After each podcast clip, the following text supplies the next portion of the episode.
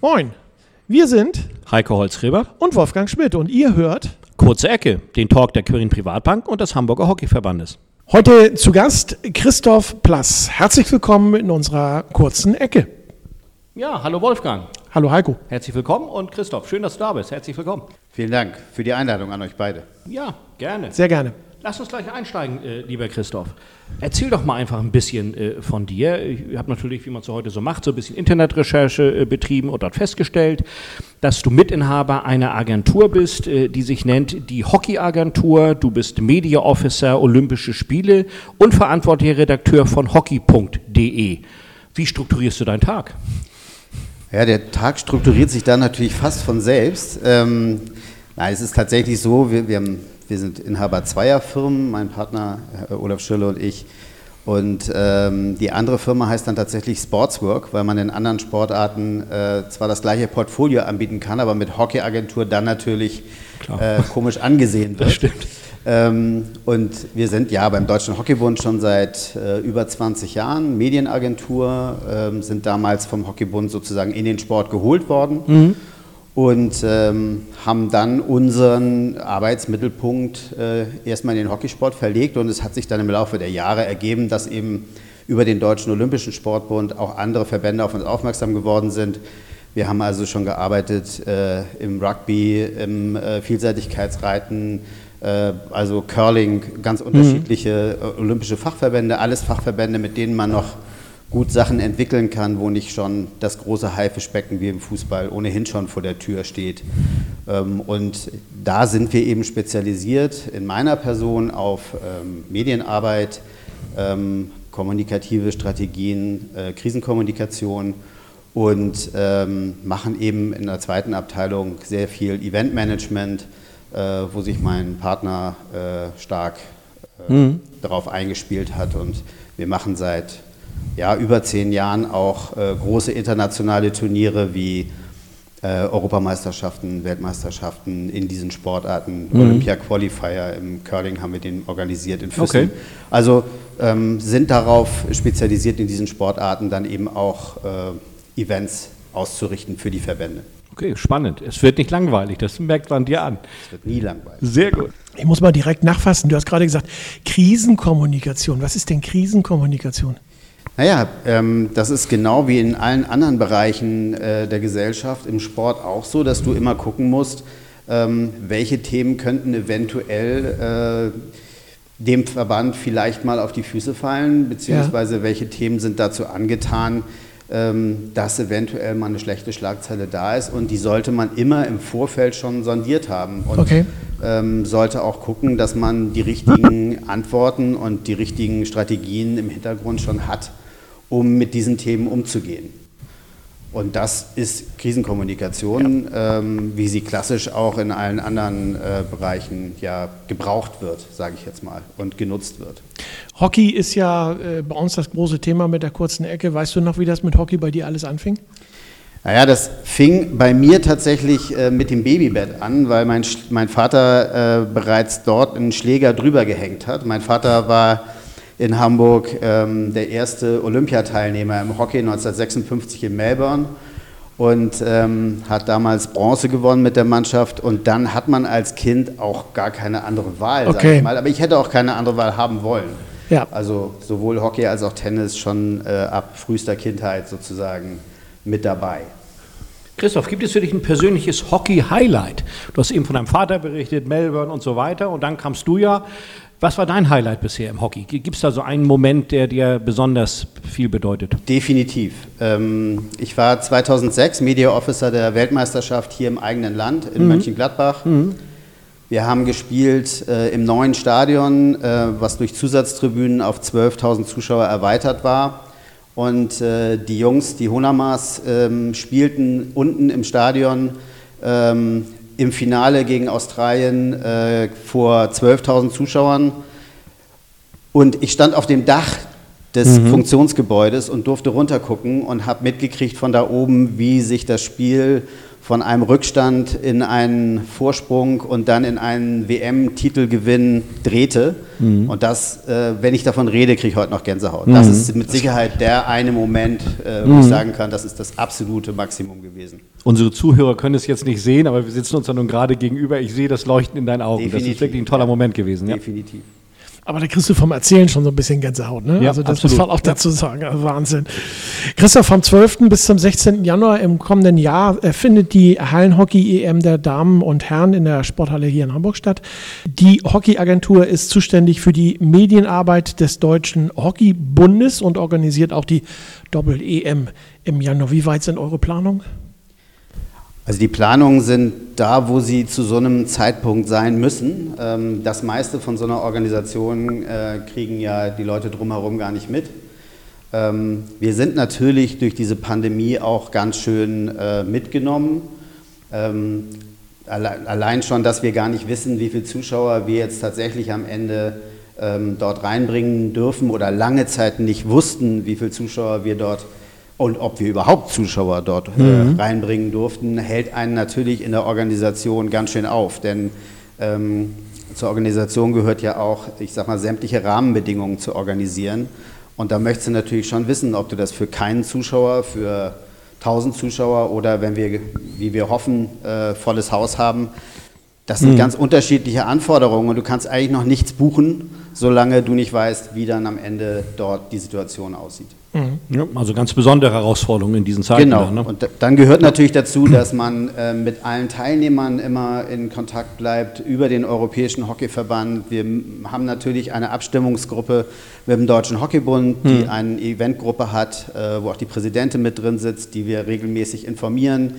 Ähm, also das ist etwas, wo man immer gucken muss, wie weit man gerade ähm, in den Bereichen auch gehen kann, wie weit man da schon äh, sozusagen Nägel mit Köpfen machen kann. Und in vielen Bereichen konnten wir das bis vor einer Zeit noch nicht. Und jetzt, ähm, ja, sage ich mal, kriegt, kriegt vieles äh, ein mhm. Gesicht mhm. und äh, wir können viel besser äh, die Sachen anfassen. Also mhm. eigentlich sind wir gut dabei. Die Mannschaften sind alle informiert. Wir haben keine Absage, was okay. ähm, bis jetzt zumindest, und wir glauben auch nicht, dass mhm. noch eine kommt. Mhm. Ähm, und das, damit sind wir besser dran als zum Beispiel die Weltmeisterschaft, die zwei Wochen später stattfindet, wo die Australier und Neuseeländer halt schon abgesagt haben mhm. und die schon nach Ersatz suchen mussten. Also das okay. freut uns natürlich, mhm. dass wir mit dieser Großveranstaltung wahrscheinlich genau so dann hier die Menschen begeistern können, wie das mal geplant war. Mhm. Lass uns noch mal einen Blick äh, zurückgehen, äh, äh, Christoph. Ähm, wenn ich richtig informiert bin, war die letzte Hallen-EM 220, 2020 ähm, in Berlin ähm, und da holte das deutsche Team nach äh, davor vier Jahren äh, äh, Dürrezeit, wenn ich es mal so bezeichnen darf, wieder den Titel im Finale gegen Österreich mit einem 6 zu 3. Ähm, und wenn ich äh, das äh, recht erinnere, war die Mannschaft eine Mischung aus Perspektivspielerinnen und erfahrenen Hallenhockey-Spezialisten, die sich letztendlich durchgesetzt haben. Jetzt trifft das deutsche Team in der HNEM jetzt im Januar, wie du eben berichtet hast, in den Gruppenspielen auf Russland, Belgien und die Schweiz, wenn ich äh, da richtig recherchiert habe. Äh, Klingt gut, ja. Ähm, ja, und daraus abgeleitet, was ist das Ziel? Es kann doch nur die Titelverteidigung sein, oder? Also das ist, ist immer schwierig. Ne? Also als, mhm. als äh, Medienverantwortlicher möchte man natürlich immer sagen, natürlich sind es die Titel, die man holen möchte. Ähm, wissend, dass in vielen Nationen inzwischen äh, über Monate Hallenhockey mit der Nationalmannschaft geübt wird mhm. und trainiert wird. Mhm. Gerade ähm, in den Ostländern, Polen, Russland mhm. wird mhm. ganz, ganz viel Hallenhockey gespielt. Die mhm. Österreicher sind extrem stark seit Jahren und äh, pushen Hallenhockey fast mehr als Feldhockey, okay. weil sie damit erfolgreich mhm. sind. Sie sind äh, Europameister gewesen, sind Weltmeister. Ähm, das Deswegen wäre es fast vermessen zu sagen, der Titel muss es sein. Mhm. Wenn man aber mit den Jungs spricht Klar. und wenn man äh, mit den Trainern spricht, dann sagen die als Hallenhockey-Nation, äh, wenn wir in Deutschland antreten, dann wollen wir auch den Titel haben. Das ist immer das Ziel. So. Insofern ähm, um den Titel mitspielen und eigentlich den Titel haben wollen vor heimischer Kulisse ist das, was beide sofort sagen würden, wenn man sie fragt. Mhm. Ja, das ist, glaube ich, auch die richtige Mischung. Ne? Auf der einen Seite natürlich sich herausfordernde Ziele setzen, aber auch gleichzeitig die Demut zu haben und zu sagen, okay, komm, unsere Gegner sind nicht Laufkundschaft. Ne?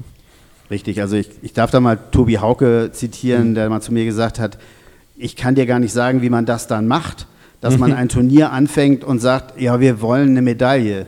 Nein, wir wollen, wenn wir in ein Turnier ja. gehen, dann wollen wir Gold. Und ja. erst recht, wenn wir das im Hallenhockey machen. Ja, sehe ich auch so. Prima. Heiko, du hast ja eben die Herren äh, angesprochen. Mhm. Ich spreche dafür mal die Damen an. Das ist ja eine äh, Doppel-EM, Herren und Damen. Ähm, die deutschen Damen konnten äh, ihren Titel in Minsk leider nicht verteidigen äh, und belegten am Ende bei der letzten ähm, EM den, äh, glaube vierten Platz. In den äh, Gruppenspielen heißen die Gegner Ukraine, Tschechien und Türkei. Was glaubst du, was ist dieses Mal für die Damen drin? Also die Damen werden mit dem gleichen Anspruch reingehen wie die Herren. Ähm, es ist auch diesmal spannend, weil beide Bundestrainer eigentlich gesagt haben, durch, die, durch die günstige Lage der EM ähm, werden diesmal auch A-Nationalspielerinnen theoretisch spielen können. Tatsächlich ist aber eigentlich die Vorgabe, wer in der Bundesliga spielt jetzt, der ist, der kommt auch in Frage mhm. für die Nationalmannschaft Halle. Okay. So und ähm, das heißt, dass die diesmal wahrscheinlich nicht mit einem Perspektivteam antreten werden äh, oder zumindest nicht mit einem kompletten Perspektivteam und Bundesligaspielerinnen, ähm, sondern auch da wird ähm, eine, eine Auswahl nominiert werden, die ähm, absolutes äh, internationales Topformat hat. Und äh, die Damen sind ja zwar EM-Vierter geworden, aber mit der A-Nationalmannschaft waren sie Weltmeister äh, ein Jahr vorher in Berlin. Ja. Und ähm, insofern gehe ich davon aus, dass auch die Damen in der Konstellation dann auf jeden Fall um den Titel mitspielen und Mitfavorit sind. Okay. Christoph, lass uns schon mal die Vorfreude ein bisschen steigern auf dieses Doppelturnier, über das wir gerade äh, sprechen. Du hattest vorhin ähm, im Vorfeld gesagt, Mensch, Organisation, wo sind die Planungen oder ähnliches, die besonderen Herausforderungen eben äh, pandemiebedingt, äh, äh, wie viele Zuschauer dürfen in die Halle, wie machen wir das alles organisatorisch. Ähm, nun steht das schon zu Stand heute fest, dass zumindest Zuschauer kommen können, wie viel auch immer. Ähm, und das führt dazu, dass ihr, glaube ich, mit Kontingenten, was Reservierung angeht, arbeitet, jetzt rein operativ mal. Und da wir ja unser, unseren Zuhörern ja auch viele Hockey-Freunde und Freundinnen haben oder bald Hockey-Freundinnen und Freunde, ähm, vielleicht da nochmal zwei Sätze. Wenn ich richtig informiert bin, ist das erste Kontingent der Reservierung bereits aus ausverkauft und ihr könnt nachlegen. Wie ist da so Stand der Dinge? Wie, wenn ich noch Karten haben will, was muss ich tun? Ja, das stimmt genau, Heiko. Also wir haben ähm, vernünftig versucht zu agieren. Das heißt, wir haben zu dem Zeitpunkt, wo wir den Vorverkauf gestartet haben, mit dem Kontingent gearbeitet, dass wir zu, den, zu der Zeit unter den dort herrschenden Hygienevorschriften mhm. hätten verkaufen dürfen für mhm. die Sporthalle Hamburg. Und ähm, jetzt ist in Hamburg ja aber das 2G-Konzept sehr mhm. stark und äh, wir werden wohl auch die Halle unter 2G ähm, betreiben können, was bedeutet, dass wir tatsächlich wohl äh, in die Hauptauslastung kommen. Ähm, wir hoffen, um gut 4000 Zuschauer am okay. Ende Toll. auch drin zu haben. Und ähm, das erste Kontingent, was wir eben schon verkauft haben, mhm. was sehr, sehr schnell ging, um mhm. ehrlich zu sein, mhm. ähm, was ich aber auch in Hamburg als Hockey-Hochburg überhaupt nicht anders erwartet habe, ähm, das wird jetzt ab 1. November dann äh, in den Vorverkauf gehen. Das heißt, die, die sich diese Kontingente, dieses Kontingent mhm. gesichert haben, ja. können dann ihr, ihre Reservierung in eine Karte umwandeln. Okay. Und ähm, zum 1. Dezember werden wir dann, wenn es jetzt nicht noch eine Riesenkatastrophe gibt und mhm. wir hier ähm, da noch wegkommen müssen von 2G, aber das, davon gehe ich jetzt mal nicht aus, ja. ähm, werden wir ähm, den Rest in den Vorverkauf geben. Das heißt, äh, vor Weihnachten wird es nochmal ordentlich Karten geben auf dem Markt, die man dann über hockeyticket.de mhm. erwerben kann. Okay, prima. Ähm, losgelöst jetzt vom Ticketverkauf äh, Richtung Organisation, so ein Großereignis braucht ja wie immer viele Helfer. Vom Ordner, Hostessendienst, Fahrdienst, Teambetreuung und Unterstützung im, im Organisationsbüro. Ähm, habt ihr dort genügend helfende Hände? Ist das alles gut organisiert? Du hattest eben erwähnt, Hamburg ist eine Hockey-Hochburg. Es gibt halt auch viele Vereine und es gibt hier schon eine sehr äh, starke Hockey-Community in Hamburg. Die hilft euch wahrscheinlich dort, oder? Definitiv. Wir sind ja auch in regem Austausch mit dem Hamburger Hockeyverband, mhm. der sich sehr einbringt und ähm, mit dem wir auch diese Woche zum Beispiel nochmal zusammensitzen in, einem, mhm. in einer Extra-Besprechung. Mhm. Ähm, es ist aber tatsächlich auch so, dass in Deutschland sich durch die verschiedenen Turniere, die wir in den letzten Jahren haben, mhm. ähm, so eine Volunteerskultur entwickelt okay. hat. Es gibt ganz viele, die, da brauchst du, da hast du das noch gar nicht auf der Website, da haben die aber schon ihre Bewerbung abgeschickt. Ja, das prima. heißt, wir haben tatsächlich schon eine ganze Menge an äh, Helfern, aber es fehlen tatsächlich noch welche. Gerade mhm. so, ich sag mal, in den Tagen vor dem Turnier, in den Aufbautagen, mhm.